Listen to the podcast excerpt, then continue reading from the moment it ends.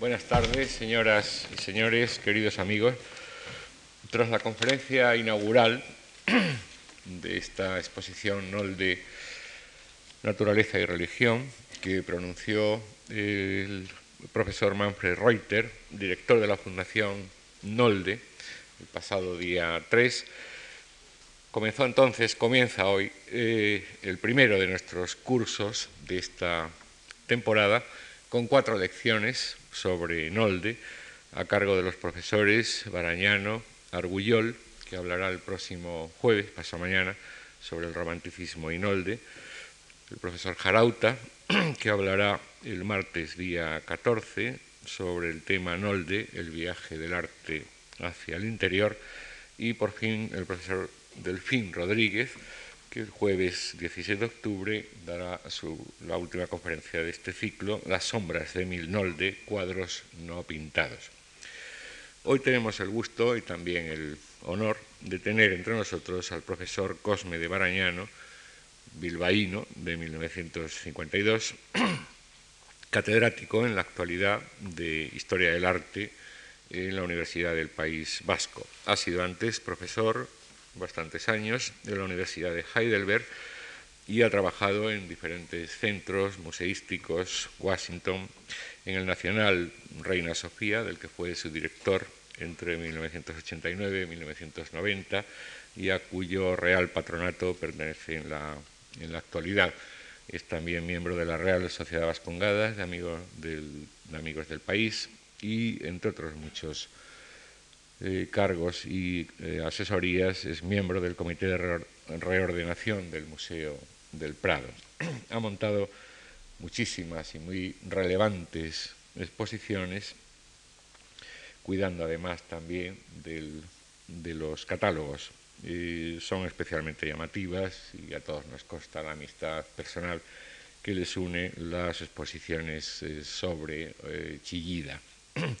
desde aquel chillida íntimo en la Real Academia de San Fernando de Madrid, justo cuando eh, lo hicieron académico de honor de aquella casa, hasta en 1996, eh, el año pasado, sobre la montaña de Tindaya, arte y naturaleza, tanto en Fuerteventura como en la ciudad alemana de Bielefeld. El profesor Barañano es autor de muy diversas publicaciones, por ejemplo, El concepto de espacio en la plástica del siglo XX, un libro de 1981, Arte en el País Vasco, 1987, eh, La geometría plástica del discurso cartesiano, en 1988, o Criterios sobre la historia del arte, de 1992. También ha traducido a literatos eh, alemanes y colabora habitualmente en las revistas más eh, relevantes de su especialidad. Todos los que trabajamos en esta casa queremos agradecerle su colaboración y a ustedes su presencia ahí con nosotros. Muchas gracias.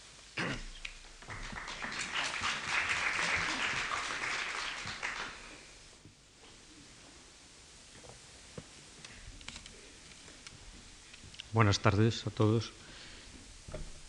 Emil Nolde, Emil Hansen, es apenas conocido en España prácticamente hasta esta exposición.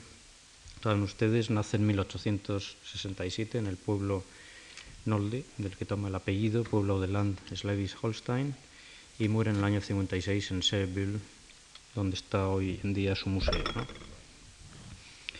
Es el caso, el de Nolde, como es el caso de Kirchner, el de Beckmann, cuya primera exposición también en España fue el año pasado, y aquí en la Fundación March, el caso de Julius Bissier, el caso de Germain Rissier, de Wilhelm Lembruck.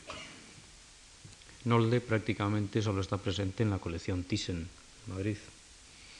Pero no voy a hablarles de Nolde, sino que voy a intentar una visión más global, una visión general del contexto en que surge la obra de los expresionistas germanos. Es decir, voy a intentar mostrar una panorámica en los siguientes apartados. La fortuna crítica de Nolde, el concepto de expresionismo, los diferentes grupos, la influencia del arte primitivo y especialmente la visión del mundo de Paul Gauguin sobre todo ellos. Espero que no les aburriré más allá de 50 minutos. Nolde, repito, es uno de los artistas, junto con Ernst Ludwig Kirchner y Max Beckmann, que recupera la tradición germana asimismo de la obra gráfica, de los grandes artistas del Renacimiento como Albrecht Dürer o Hans Balduck. Fue asimismo un artista comprometido con el mundo social y aún hoy son de interés sus textos, el Jahre de Akenfe del año 14 o el Weltum Heimat, eh, Mundo y Patria, o su autobiografía en cuatro tomos. La obra de Nolde se inscribe en esa compleja malla que deja la obra de Paul Cézanne y que a partir de 1905 toma los caminos del fobismo y del cubismo posteriormente. Nolde escapa a esos impas teóricos gracias a su habilidad de expresarse a través de la deformación, deformación que se asienta y se alimenta en una capacidad de dibujo que crece orgánicamente. Nolde va a jugar con esa fuerza de los contrastes entre pintura y dibujo. Se explicará así ese permanente uso del negro en la pintura y en la estructura alambicada, alambicada de cristales rotos en el dibujo. En 1899, Nolde, que tras ser rechazado por Franz von Stuck para entrar en la Academia de Múnich va a la escuela Julian, no pone el ojo en París, sin embargo, en ese París dominado por los postimpresionistas. Ese influjo que también actúa en los pintores españoles en París sobre la intelectualidad y después sobre la crítica, que han anulado el poder de ver la obra de Nolde, de Beckmann, de Kirchner en España, tanto entonces como ahora, porque la crítica ha sido amiga de esa llamada École de París y ha visto con sus ojos. Esto es lo que ha producido ese desconocimiento de Nolde en España, como el de Jean Fautrier, o el de Julius Bissier, o el de Germain Richier. Beckmann, Fautrier, intentan representar el horror más allá de Otodix y de George Gross, el horror que ya no es capaz de ser sometido a una imagen. Fautrier lo hará con esas d'otage, evocaciones simbólicas de cara. Nolde lo hará con los rostros más que dibujados, clavados con el lápiz en un espacio desestructurado, roto y recompuesto. El cuadro Crucifixión, si podemos ver la primera diapositiva, comenzado en París, resume o reasume las claves de su pintura y las formas de componer imágenes. Primero, a la presencia a través de la desestructuración, las partes no se componen en perspectiva central, sino que se yuxtaponen. Y segundo, la perspectiva que actúa por acumulación, como un cristal que anula la línea de fuga y no permite ya un espacio lineal y homogéneo. Nolde está, en este caso, fíjense sobre todo en el juego de los blancos de, las, de los cascos de los soldados debajo de la cruz, está cercano a Pontormo. La siguiente, por favor.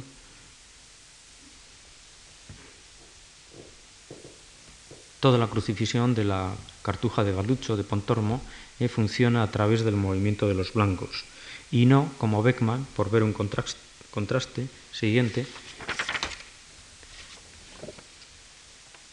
que está más cercano del conjunto expresionista de lo que puede ser la pintura del Bosco. Siguiente. Siguiente. Nolde, como Matisse, busca como único objetivo de su pintura reflejar su emoción. Cuando en 1942 preguntaron a Matisse en una entrevista radiofónica de dónde procede el encanto de sus cuadros representando ventanas abiertas, respondió, probablemente de que mi sentimiento del espacio es uno solo desde el horizonte hasta el interior de mi taller y de que el barco que pasa a lo lejos habita el mismo espacio que los objetos familiares de mi alrededor. La pared de la ventana no crea dos mundos diferentes. Similarmente sucede en la obra de Nolde, en el autorretrato de 1905. No hay fuga perspectiva, sino composición emotiva. La vida, todo, está condensado en fragmentos ensartados. Todo es emoción bien compuesta y estructurada. Desde esta claridad y desde este sentido de la vida realiza su obra Nolde. no inscrita en el fobismo ni en el expresionismo, digamos canónico de grupo, participa de ambas corrientes. La aplicación del color sin modelado, el interés de reflejar las debilidades humanas, la deformación de las figuras, la voluntad de zafarse de la ilusión de la perspectiva como ilusión espacial, el gusto por el cuadro trabajado con la misma definición e intensidad en todas sus partes, el uso del negro como silueteado y como estructura, o los planos de color inscritos en una trama de líneas, el interés por los métodos de grabado hace que la obra de Nolde sea paralela a la de Kirchner o la de George Roll.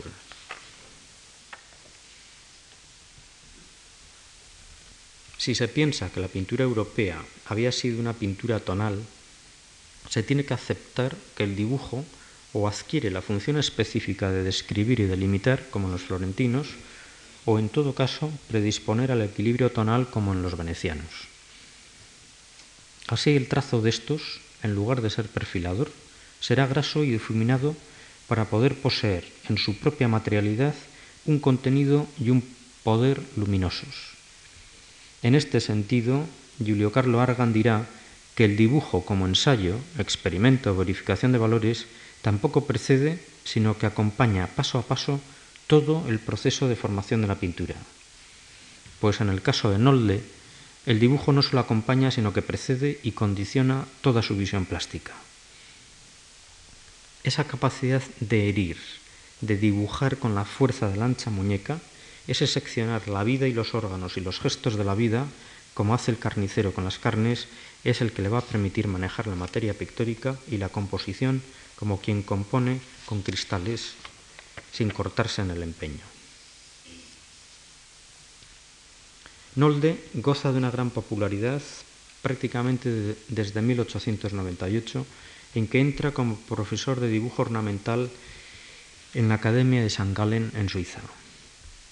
Uno de sus grandes defensores será George Svarzensky, director del Museo Stedel en Frankfurt, y luego exiliado como otro de sus preferidos, Peckman, en los Estados Unidos. Los grandes críticos del momento, como Karl Einstein, Gustav Schiffler, Julius Mayer-Grafe, Theodor Teubler o el editor Kurt Wolf, apoyan desde el principio la obra de Nolde los dealers más importantes del mundo germano, de Paul Cassirer a Israel Neumann a Reinhard Piper y Kurt Valentin, se ocupan de su obra. Nold expone ya en los 20 en Nueva York y también en París. Hoy en día es uno de los pocos autores con un completo catálogo razonado tanto de su obra gráfica como de su, pintura. Eh, Werner Hoffmann, Martin Urban han sido los autores de estos catálogos. El análisis crítico-valorativo del expresionismo, yendo un poco más allá de Nolde, ha tenido un auge extraordinario a partir de 1968. En Voices of German Expressionism, el profesor Victor Missel reunió una de las primeras antologías de documentos sobre este movimiento. El californiano Robert Gore Rifkind comenzó en 1970 a coleccionar todo tipo de material artístico o documental sobre este tema, sobre el expresionismo, fundando el Rifkin Center for the Study of German Expressionism, que ha sido adquirido en 1984 por el Museo de Arte Contemporáneo de Los Ángeles. En 1975, Lothar Lang publica en Leipzig una primera antología de textos de críticos y de artistas. Dos años después, Orel Reed edita la Rifkin Collection con grabados, dibujos, con libros ilustrados, con periódicos, con pósters en la Universidad de California.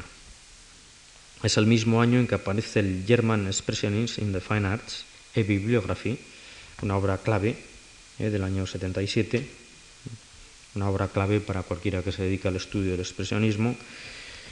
En el 83 se edita en Heidelberg por Bernd Hüppefauf, Expressionismus und Kulturkrise, el expresionismo y la crisis de la cultura. Y dos años después, Corona Hep realiza el avant-garde, la vanguardia, arte moderno, crítica de la cultura y movimientos de reforma en el cambio de siglo. Es el libro fundamental para comprender cómo surge la obra de Beckmann, de Kirchner, de Nolde, de todos ellos. A un estudio más amplio en el tiempo, llegando hasta el comienzo de los fascismos y basándose en colecciones particulares, están los libros de Reinhold Heller, Art in Germany, 1909-1936, del expresionismo a la resistencia, que trata fundamentalmente de la colección de Marvin y Janet Fishman. Y el catálogo de Robin Reisenfeld, de German Print Portfolio, Serials for a Private Sphere, del Chicago Press del 92, trata de la colección de David y Alfred Smart, convertidas hoy en museo de la Universidad de Chicago. Es decir, las dos grandes colecciones están en los Estados Unidos. Al revés de estos estudios, el de Reisenfeld y el de Hella, surgidos del contacto con dos colecciones, el trabajo de George Heuberger, Expresionismos un exil, Exilio y Expresionismos, de Múnich del año 91, reúne en un libro una de las mejores colecciones que hubo, pero que ya no existe, que está desperdigada, que es la de Ludwig y Rossi Fischer de Frankfurt.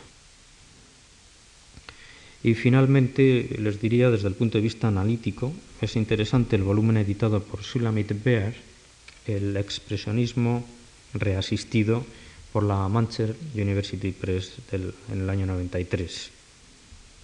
Los empeños más recopilativos, más tensos, han sido los de Rose Carroll, Wanston, que ha editado el gran volumen de, de los documentos de, desde el fin del imperio guillermino hasta el nacionalsocialismo, eh, que es uno de los libros de la serie de documentos del arte del siglo XX, dirigida por Robert Motherwell y Jack Flam, por el pintor Robert Motherwell, ¿no? y también el de Ralph Jentz, los Illustrierte Bücher des Expressionismus, los libros ilustrados del expresionismo, eh, publicados en Berna en el año 94 y que corresponden a una colección privada italiana y hoy día en el Kete Kolwitz Museo de Berlín.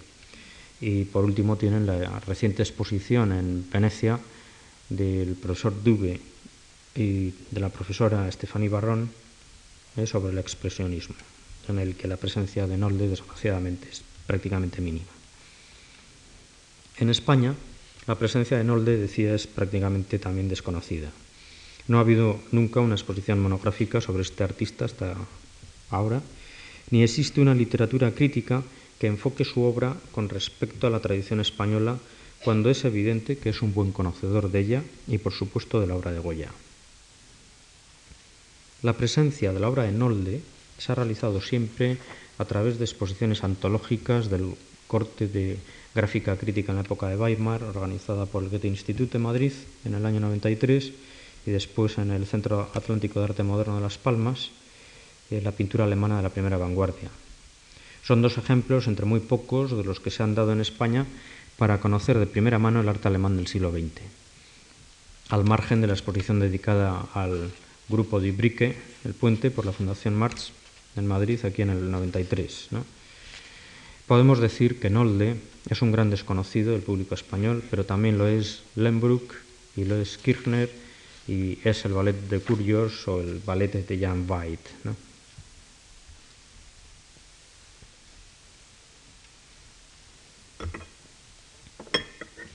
El término expresionismo sirve dentro de la historia del arte para agrupar a una serie de artistas por sus características en la utilización del color, basada, más que en los cánones del realismo visual, en la intensidad emocional del propio artista, pero sobre todo por su similitud en una orientación vital, por una idea del mundo y de la pintura muy parecidas.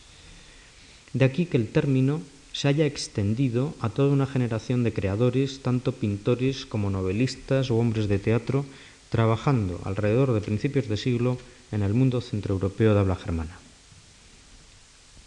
Este movimiento surge paralelo al movimiento FOB, los fieras, los salvajes del color, que instauran en París artistas como Matisse, Deren o Rouault. La siguiente, por favor.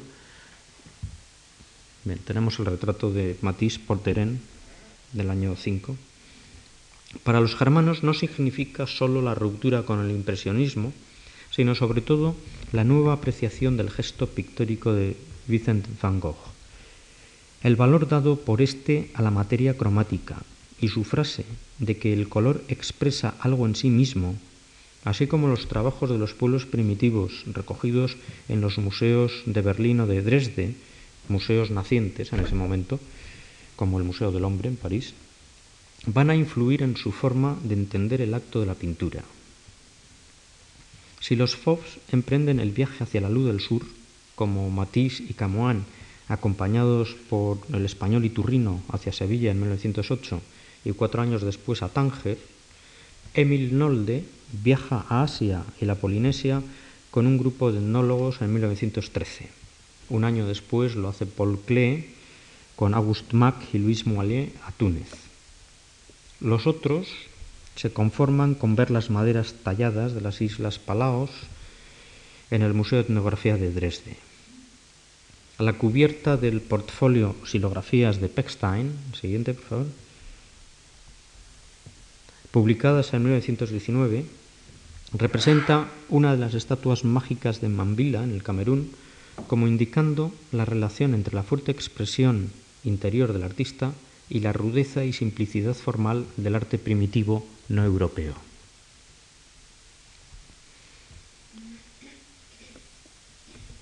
Para el expresionismo, los colores van a ser autónomos, van a tener su propio valor, sin estar circunscritos por la línea a la hora de configurar la realidad del cuadro. No van a estar los colores ligados a la percepción de las cosas y de los objetos de la realidad, sino que se escapan, son libres y sobre todo son vehículos de la expresión personal de la emoción del artista.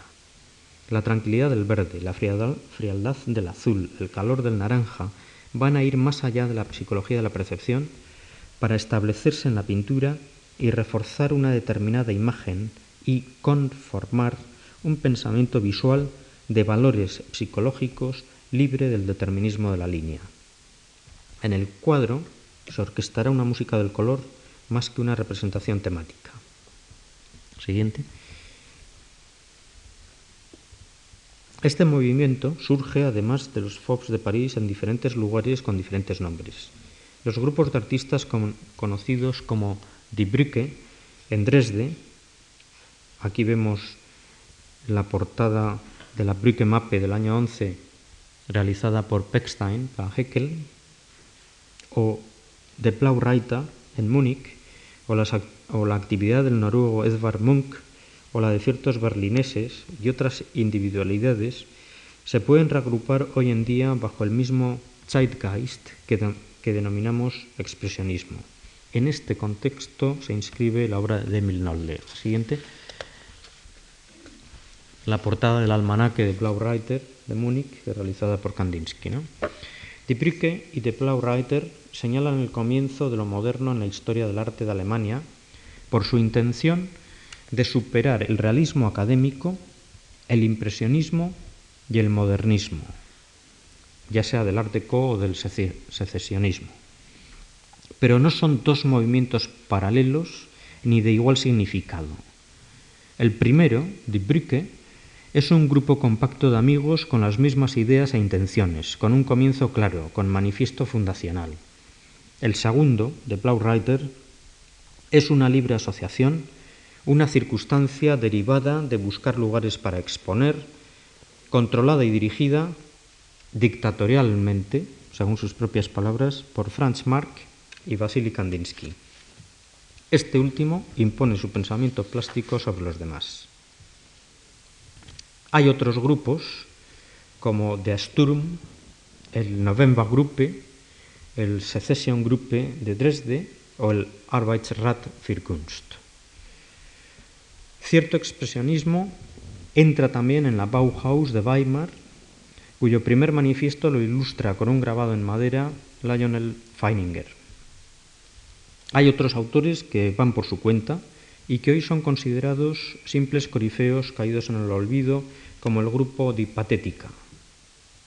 Queda, sin embargo, un conjunto enorme de revistas y de ediciones de excelente colaboración entre escritores, pensadores y artistas. Se puede destacar por su calidad y por su visión política la revista Der Sturm, editada por Herbert Wandel, es un seudónimo, de Georges Legrand, desde 1909 y hasta 1932. Animado por su primera esposa, la poeta Else Lasker, montó en Berlín, Wandel montó en Berlín la primera exposición de Kokoschka y la primera exposición del, de Blaureiter. Otro gran escritor, Franz Fenfert, fue el creador del periódico semanal Die Aktion de 1911 hasta 1932. La siguiente. Fenfert estaba casado con la rusa Alexandra Ram, cuya hermana era la mujer del crítico Karl Einstein, el primero que escribe sobre el arte africano y también sobre uno de nuestros pintores, sobre Iturrino. La revista The Action surgió del debate en el Café de Grossenwann. Además de los artistas alemanes, aparecieron en la revista Deren, Dufy, Ensor, Kisling, etc. En la Alta Franconia, el crítico Wilhelm Ude publicará en 1920 Die Freude, una revista también con el expresionismo, pero de la que solo subsiste un número. Otros artistas no pertenecen directamente al movimiento, como Otto Dix o George Gross o, Ernst Barlach o el propio Max Beckmann, pero se establecen como figuras dentro de ese mismo modo de ver la vida. Además del mundo de Dresde, del mundo de Berlín, de Leipzig, de Darmstadt, no hay que olvidar el movimiento expresionista surgido en la Viena de Adolf Loos y de Arnold Schoenberg, por ejemplo, Alfred Kubin. O tampoco hay que olvidarse de los expresionistas que trabajan en París como Kees van Dongen, Georges Rouault o Jaime Chutin.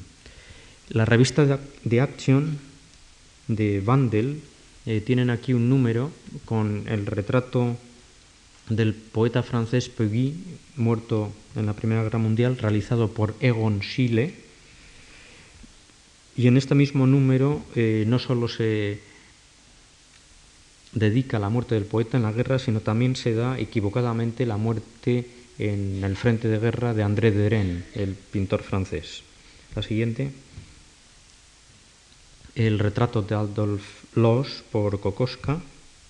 Siguiente.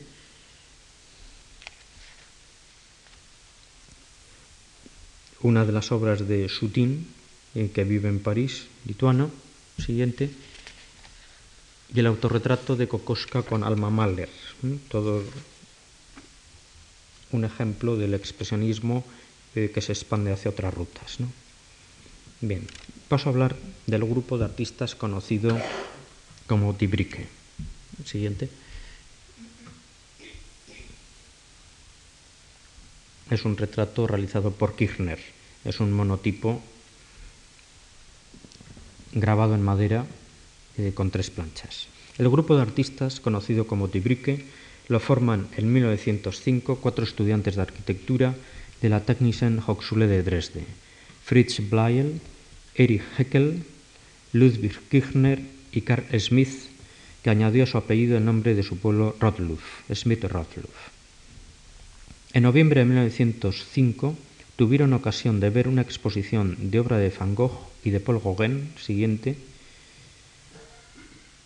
en 1906 y en 1910 en la Galería Arnold de Dresde.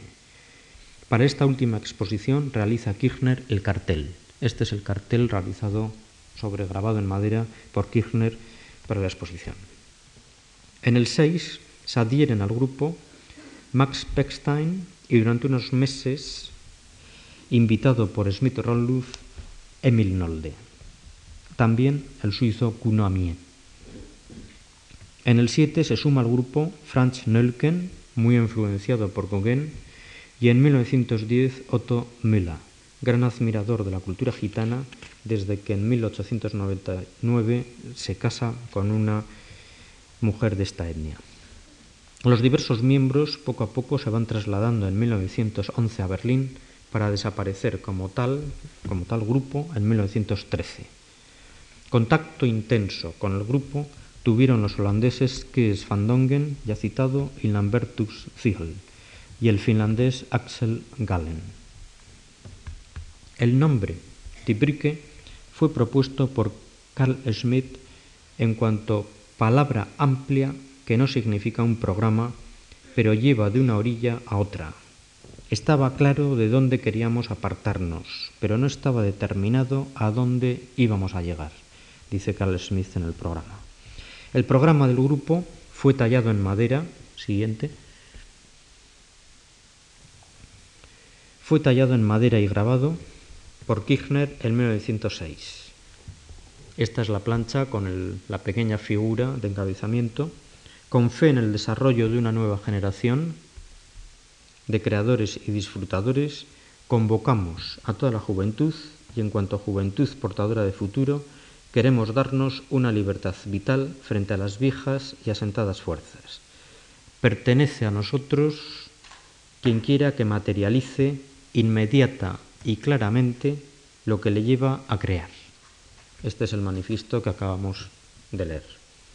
Kirchner se marchará a Suiza en 1917, viviendo en el pueblo de Dafos hasta su suicidio en 1938. No existía en Dresde un ambiente como el de Múnich, donde gente nacida entre 1879 y 1881 como el pintor Franz Marc, el editor Reinhard Piper o el historiador Wilhelm Worringer, gozan a partir de 1904 de un reconocimiento social.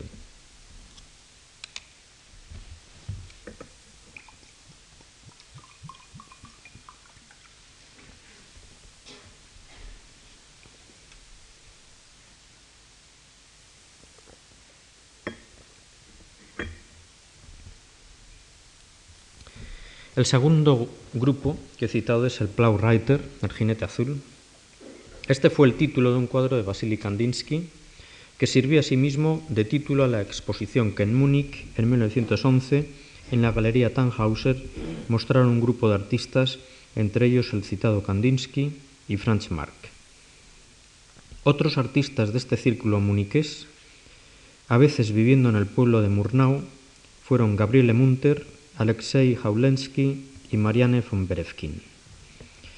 En las exposiciones de este grupo tomaron parte otros artistas de otras regiones como Augusto Macke, el americano de origen alemán Lionel Feininger o el suizo Paul Klee.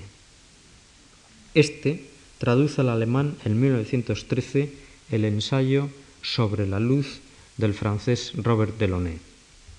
Nolde participa en la segunda exposición del Blaureiter.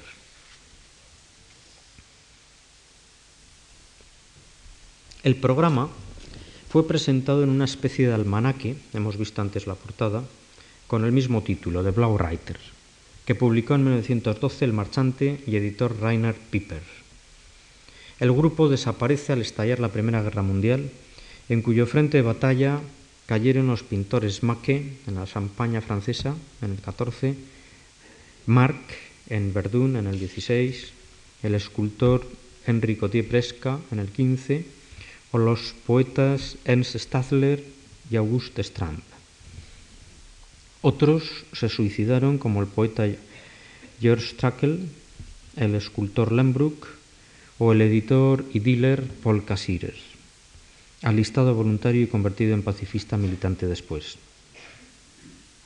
Pocos intelectuales se mostraron en contra de la guerra, a excepción de Romain Rolland en Francia, con su escrito De la Mêlée, en el Journal de Genève, de Genève en Ginebra, y en Alemania Heinrich Mann. Hermann Hesse con el Auf Freunde nicht diese en, también en un periódico extranjero, en el Neue Zürcher Zeitung, y Franz Fenfert, eh, que he señalado antes, que publicaba la revista de Acción y que daba esa falsa noticia de la muerte de Dren. Matisse que fue en octubre de 1910 a ver la exposición de arte islámico en Múnich, tenía buena amistad con Hugo von Tschudi, director de la Neue Staatsgalerie. En la Galería Tannhauser se había expuesto en el 8 a Munch y en el 9 se presentaba la Neue Künstlervereinigung, eh, la nueva sociedad de artistas, que fue el núcleo de partida del Blaureiter, a la vez que la Galería Brackel presentaba la obra de Van Gogh. Es decir, tenemos Matisse, Munch y Van Gogh en ese mismo año de fundación. El grupo se disuelve sin gran esfuerzo ni motivo. Eh, Gabriele Munter se marcha a vivir a Escandinavia en el 14, de, donde no regresará hasta el 20, y los demás se van situando hacia París o hacia Berlín. El tercer gran grupo es el de los patéticos del Rhineland. Siguiente. Bueno, Franz Marc, los caballos de Marc, presentes en Múnich en el 10, pasa. La siguiente, por favor. Eh, Munch, el grito de Munch, siguiente. Y el grito de Munch eh, comparado con una máscara de Nigeria. Siguiente. El influjo de August Macke en la zona de Colonia y Bonn, a donde va a vivir en 1911, es bastante importante. No solo organiza la exposición de expresionistas renanos en Bonn, sino que forma parte del comité organizador del primer Salón de Otoño, en Berlín, en 1913. En Bonn le visitan a Macke el poeta Apollinaire y el pintor Delaunay, así como Kandinsky y Marc. Bajo su influjo surgirá toda una buena serie de pintores locales ampliamente influidos por un expresionismo más suave. En febrero de 1919, Christian Rolfs organiza el grupo Das Junge Rheinland en Düsseldorf. Hay que recordar que en Colonia, en 1912, durante la Feria Internacional de Arte, se exponen 108 cuadros y 17 dibujos de Vincent van Gogh. Participa en la feria del 12 también Nolde.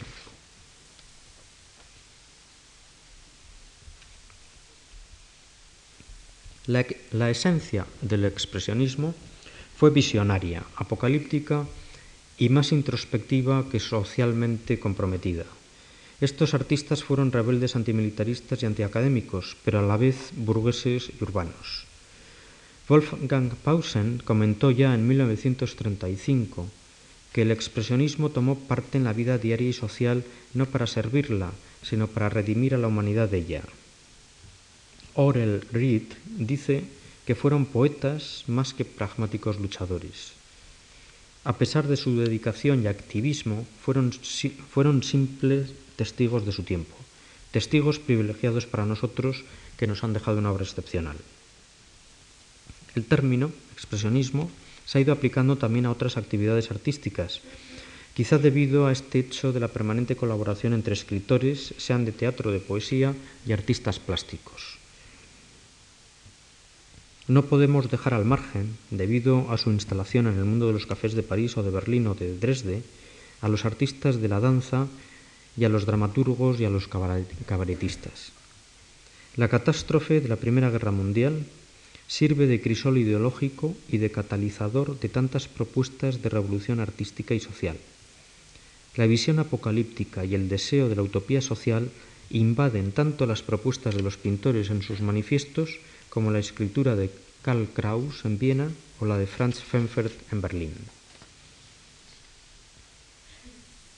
El expresionismo fue un conjunto de ideas y actitudes que desembocaron en diferentes formas de expresión artística. El escritor Georg Heim, cuya Umbra Vitae ilustra Kirchner en 1924, articula así las ideas de la naciente generación expresionista en una fecha tan temprana como el año 10.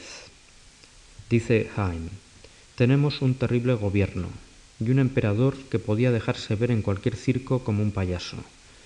Nuestra enfermedad es vivir en el final de una era, de una tarde, que huele tanto que no se puede soportar el hedor de su descomposición. Esta miseria, vista en Berlín, es descrita con el mejor expresionismo por Alfred Döblin en Berlín Alexanderplatz en el año 29, llevada después al cine por Fassbinder. La ciudad, centro de todos los movimientos artísticos y culminación de ocasiones para la élite cultural en todos los campos, sea de los literatos, galeristas, actores o bailarines y músicos, se va a convertir en el lugar de la muerte y de la destrucción, en el signo de la ruina física y de la ruina moral. Beckman, en su respuesta de 1918 a la pregunta ¿qué es el trabajo creador del artista?, señala, se dice que en el campo el aire es más puro y que uno está menos expuesto a tentaciones. Mi opinión es que la suciedad es la misma en todas partes. La pureza proviene de la voluntad. Los campesinos y el paisaje también son seguramente algo bonito y en ocasiones un buen descanso, pero la gran orquesta humana está en la ciudad. El nacimiento de la prosa expresionista se da, sin embargo, ya en 1915 en los cuentos de Jüngste Tag y Das Rasen de Leben de Casimir Smith.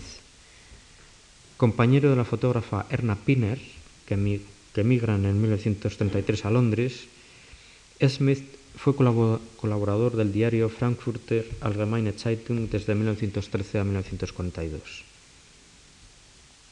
En 1946 registra su seudónimo como nombre personal. Casimir, en polaco, es el portador de la paz. Para él ilustró Peckman el cuento de Fürstin, la condesa, con seis puntas secas en el 18. Casimir Smith se convertirá en el primer propagandista y en el primer historiador de este movimiento pictórico con un opúsculo que se llama Iba den Expressionismus in der Literatur und die Neue Dichtung, que es el primero de los 29 volúmenes de la colección Tribuna del Arte y del Tiempo que se publica en el año 19.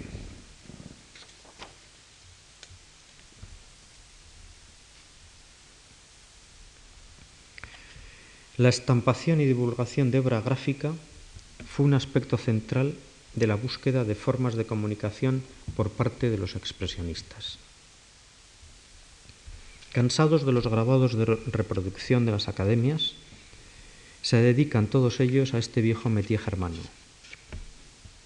La colección de documentos de Winston Long hace un buen repaso de las obras producidas desde 1909 al comienzo de la Primera Guerra Mundial, a la etapa de la guerra en la que fallecen algunos de los artistas, al periodo confuso y revolucionario vivido en Berlín en el 18-19 a las críticas recibidas en los primeros años de la República de Weimar y a los ataques a partir de 1931 organizados desde el partido nazi o a la defensa que el filósofo Ernst Bloch hace del expresionismo en 1938. El expresionismo origina una enorme movilización del mundo del grabado, siguiente, al estilo de la movilización al calor de la reforma de Lutero y del comienzo divulgativo del libro.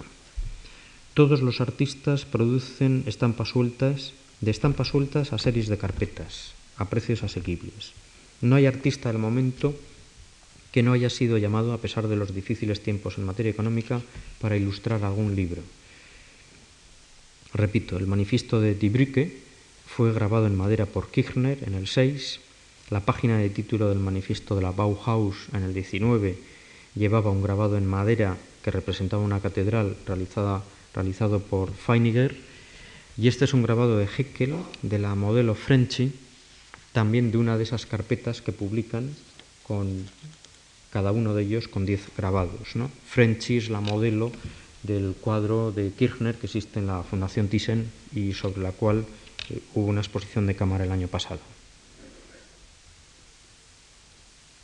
Bien, finalmente, me voy a detener un par de minutos en la influencia del arte africano eh, y en la visión de la vida que Paul Gauguin introduce en toda esta corriente, en todo este grupo. Eh, he citado el viaje de Matisse al sur, el viaje de Klee, el viaje de Maque. Enolde viaja con los etnólogos Kulch y Lever a las islas del Pacífico en el año 13. E intenta Nolde a su vuelta la creación de un territorio pictórico y mental que que expresa al mundo y al hombre como un magma de espacios aún desconocidos y desea atravesarlos con su pintura. Renuncia a la mímesis de la realidad buscando otra narratividad, dice él en su biografía, otra síntesis perceptiva que no es traducible en una comunicación de lógica racional discursiva. De ahí que tantos críticos hayan chocado con sus imágenes buscando símbolos o alegorías sin saber qué son, ni más pero tampoco menos eso, imágenes personales. Siguiente.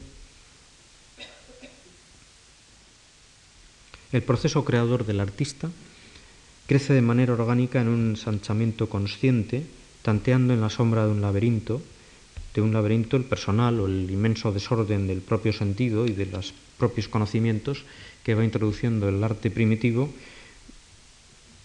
tanteando de la sombra de ese laberinto hacia la luz. ¿no? vamos a ver una serie de, imágenes. Es Picasso, eh, Picasso en el año 5, siguiente. Gauguin, anteriormente, uno de los múltiples ejemplos sobre el grabado en madera que va a tener.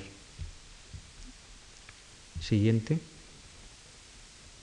Una fotografía de una exposición en el Wolfgang Museum de Essen en el año 21 donde están mezcladas las máscaras del Gabón con varios cuadros donde pueden ver en los dos extremos dos cuadros de Nolde. Siguiente. Uno de los cuadros de Nolde a la vuelta de la Polinesia con varias de las figuritas eh, que trae y de, las, de los textiles. Siguiente. Braque en su estudio en el año 11, rodeado de máscaras africanas. Siguiente. El retrato de Madame Matisse por Matisse y una máscara del Gabón del Museo del Hombre de París. Siguiente. Y una estatua de las islas y un cuadro de Nolde que recoge esa misma máscara. Nolde construye imágenes más que representa. Las construye en grupos que a veces son tangentes o oblicuos, porque las sombras son tangentes y oblicuas. Sus escenas no están vistas desde la quietud del cuadro ventana, sino desde el desplazamiento. No solo le interesa el posicionamiento de los personajes, sino su desmarcarse, le interesan sus sombras, la interrelación entre perfil-sombra. En los grabados veremos que casi siempre en los retratos hay dobles perfiles. La línea, la punta de acero, la punta seca, recorre más de una vez el rostro que intenta ir y cifrar. Nolde consigue cifrar en el papel un universo propio, plástico e, e intelectual, en el que la desvalorización de la guerra adquiere un acento especial. Alcanza Nolde una especial expresión dramática con la que consigue, como nadie, ilustrar hechos y acontecimientos con esa acidez necesaria con la que solo una reflexión humanista puede y debe calibrar la injusticia. La unidad del hombre y naturaleza, la vida en libertad en la ciudad, la búsqueda de la utopía social más allá del corsé social prusiano y del corsé artístico en la academia son los ideales del pintor. Ese mundo aparece también en los años 69-70 o antes en los 30, siguiente, en la pintura de Beckmann, y en el que le sustituye en las clases en la Universidad de Washington en San Luis, Philip Gaston. Siguiente. Siguiente. Bien, todo esto eh, se convulsiona con la llegada de los nazis. Nolde pertenece al Partido Nacional Socialista en un primer momento, después lo abandona, eh, a pesar de que esa fama le recorre a lo largo de toda su fortuna crítica. Pero no hay que olvidar que en el año 37 se confiscan mil obras, entre grabados, dibujos y demás de Nolde, y en el año 41 eh, se le prohíbe pintar. Eh, vendrán esos cuadros, eh, los cuadros no realizados, ¿no? entre comillas. vemos aquí una caricatura de la revista Acción también que se titula El escultor de Alemania. Los cuadros de Nolde van, sin embargo, más allá del análisis de la sociedad, son insights, miradas abarcadoras, cargadas de una tristeza estética. Miradas que toman en sí, que recogen en ellas, distanciándose, siguiente, vemos una enfermera, retrato de una enfermera del año 11, distanciándose, recogen la experiencia de la duda existencial. Este distanciamiento no va tan lejos como para devolver la relación entre melancolía y modernidad a otro marco o a otro diván, como el psicoanalítico. En tanto en que el escepticismo histórico sobre el destino del hombre y sus guerras y su correlato, la filosofía de la historia, la de Nietzsche, son significados como secularización de los motivos del más allá, construyen Olde extraños cuerpos teológicos en el mundo profano. La mirada y el punto de vista de partida melancólico de Nolde no es capaz de una intención cognitiva o ética, sino de expresión de un contenido experiencial individual. Nolde lucha contra la deshumanización proponiéndonos sus imágenes. Siguiente. Con gran diferencia con los desnudos de Rouault. Siguiente. Vemos los desnudos a la punta seca de Nolde, también realizados en la guerra. Y siguiente con ácido del mismo, punta seca y después con ácido.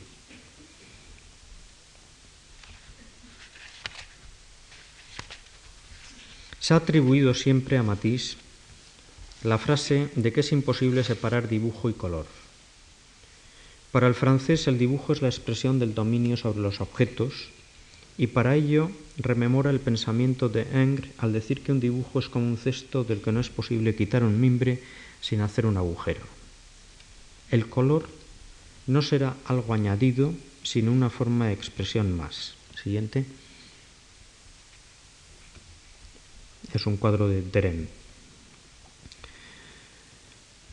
El color, digo, no será algo añadido, sino una forma de expresión más. Como para Edmund Husserl, el color no es algo adjetivo a los objetos y las cosas, sino algo consustancial, es su esencia. Nolde buscará la esencia del espacio, la esencia de su pintura en el manejo del negro. El negro estructurará su pensamiento visual. Su pensada, pero a la vez salvaje organización de ejecutar sus composiciones, su forma de depositar el color y esa acidez de su materialidad cromática hace que todo gire alrededor del negro, de su virtuoso manejo. Siguiente. Kirchner, también con el negro, dividiendo el cuadro. Siguiente. Nolde. Si Nolde articula sus composiciones deconstruyéndolas con el negro como quien utiliza la punta seca, Rouault lo utiliza como funciona el emplomado en las vidrieras, modelando y dinamizando el conjunto de la imagen. El negro es un difícil pigmento que si no está bien preparado en la proporción adecuada para cada caso de aglutinante y si no se maneja rápido tiende a craquelarse. Los negros de Nolde son fundamentalmente pigmentos naturales de manganeso. No usa el negro de Cassel o los Fandic ni los Betunes. No lo aplica en capas gruesas, sino en películas, lo pueden ver abajo en la exposición, sino en películas finas pero de densidad de fluido es una pintura potente, pero no pastosa como la que será siguiente, como la utilización del negro que hace Matisse.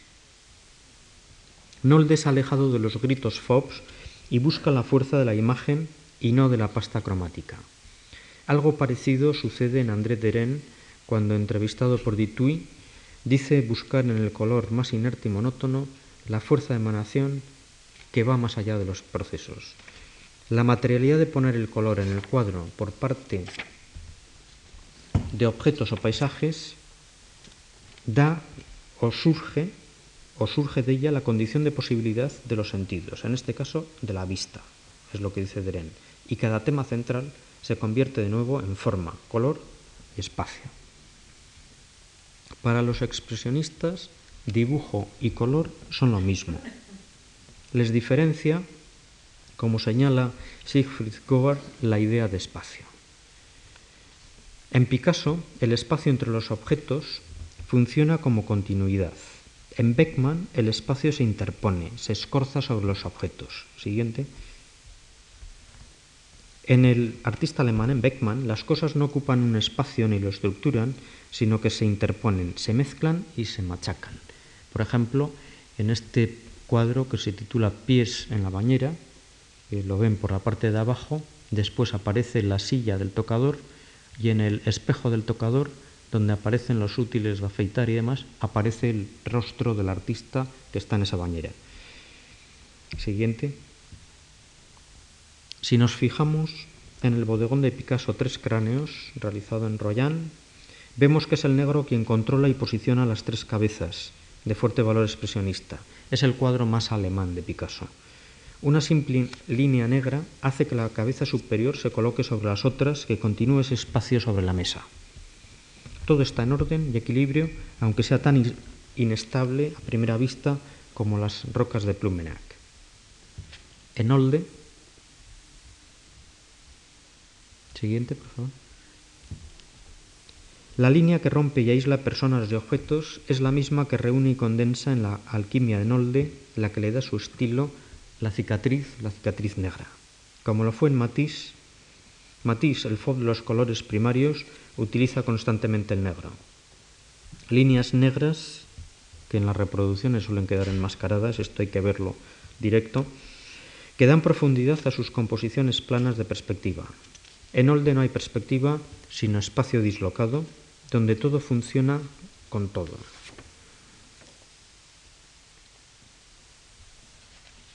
Siguiente.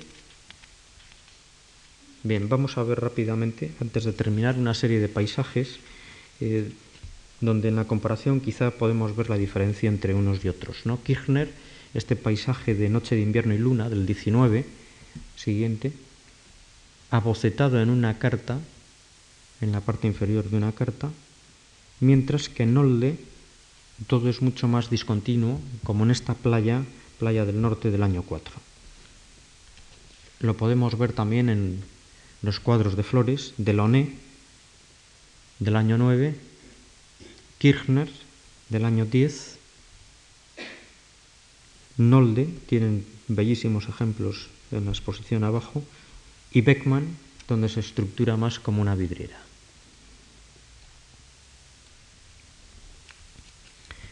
Siguiente. También hay esa lealtad dentro de este grupo de los artistas germanos al autorretrato que viene desde Durero. ¿no? y esa lealtad se da en Corinth, o en Olde, o en Cleo, o en Beckmann, o en, en el suizo Hodler. La lealtad al espejo es un registro de soledad a la vez que una suerte de memorial del amor gozado y del tiempo perdido. El recurso a la primera persona, a la narración, del pensamiento pictórico desde el yo es en los germanos no cae nunca en la retórica laudatoria de los italianos, como por ejemplo en el caso de Quirico, ni en la, ni en la melancolía y depresión de Goya. ¿no? Siguiente. Beckman, el autorretrato del 38. Beckman es el que dice en, el año 38 y después en palabras parecidas en Olde eh, las siguientes. Para mí, dice en Olde, se trata siempre de captar la magia de la realidad y de transformar esta en pintura, hacer visible lo invisible mediante la realidad. Siguiente. Este es Peckman, eh, que juega con el blanco para resaltar eh, los tonos de la cara y en un autorretrato siguiente de Nolde, lo mismo pero con las reservas eh, con punta seca y jugando con la reserva como Peckman ha jugado con la pintura blanca. Esta es la comunicación, la de hacer visible lo invisible mediante la realidad, que intenta Nolde, que intentan Beckman, que intentan los expresionistas. En todas las conferencias y escritos de Nolde señala que lo suyo no son las palabras, ni la retórica sobre pintura. Lo verdaderamente suyo es pintar, crear imágenes que nos ayuden a ir sobreviviendo.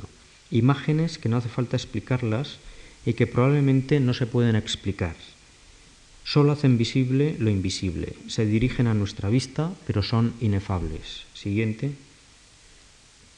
Nolde, otro autorretrato final, hace así palpable lo inefable del sueño de la razón, del misterio de vivir y sobrevivir cada día. Muchas gracias.